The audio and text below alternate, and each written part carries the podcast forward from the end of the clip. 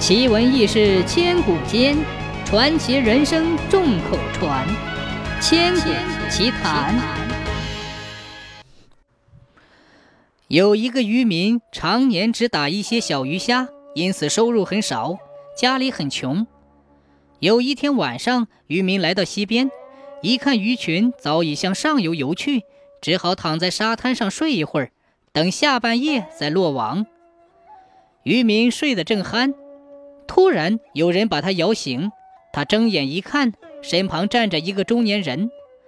渔民问：“哎，什么事儿？”中年人说：“你胆子大吗？”渔民说：“说胆子我可大了，天天三更半夜挨出来捕鱼，就是遇到鬼群我也敢挤进去。”好，既然你胆子大，我就直说了，我是青龙潭的水鬼，看你可怜。想帮你忙，渔民有些不信地问：“你能帮我什么呢？”啊，这样吧，你在这儿张张网等着，我去把青龙潭的大鱼赶来，保管你捕到一大筐。中年人说完，就回到青龙潭，一晃就不见了。不一会儿，果然一大群鱼游了过来，渔民手忙脚乱地捕了一阵，转眼间就是一大筐。天亮时。他上街卖鱼，得了不少钱。渔民眉开眼笑的回家，把钱哗啦的一声放到桌上，又把昨夜所遇到的事一五一十的告诉了妻子。看着一大堆白花花的银子，妻子当然十分高兴。渔民说：“古语说黄河自有澄清日，人生岂无走运时？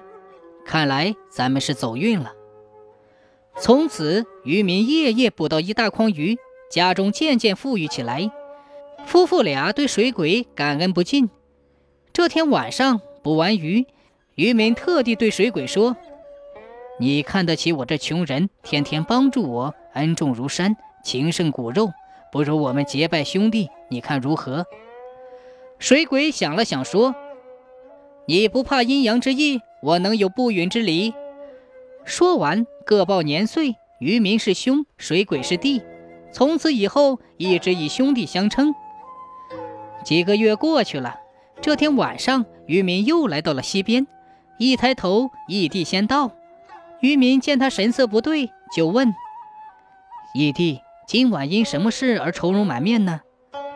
水鬼长叹一声说：“哎，义兄啊，咱俩分手的时候也该到了。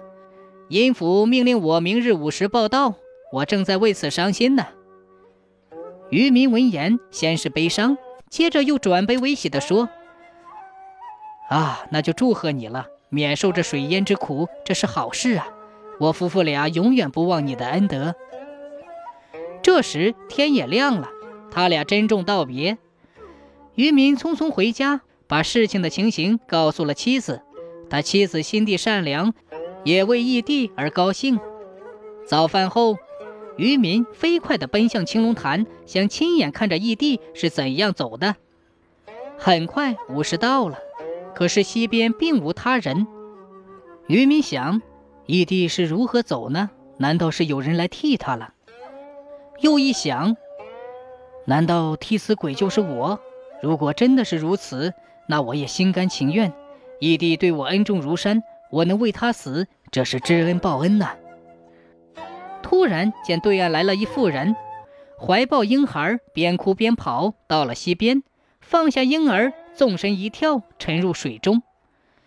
渔民想去救她，也来不及了，不觉自言自语地说：“原来这个妇人是来替义弟的。”可是只一瞬间，水中的妇人却又浮上水面。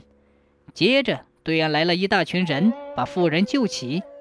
渔民见此情景，心中也生疑虑。当天晚上，渔民来到溪边，看到水鬼又来了，就上前问：“哎，义弟，今日是怎么回事？你为什么没走呢？”水鬼说：“义兄，你看见溪边的男婴了吗？我要是把那个妇人弄死，丢下的婴孩能活吗？我不忍一下害死两条命，所以宁可再熬三年苦。”渔民听了水鬼的话，敬佩地说：“你真是个难得的异鬼呀！”渔民回家后，把事情告诉了妻子，妻子也赞叹：“鬼上如此重义，世上的人若不重义，岂不羞愧死？”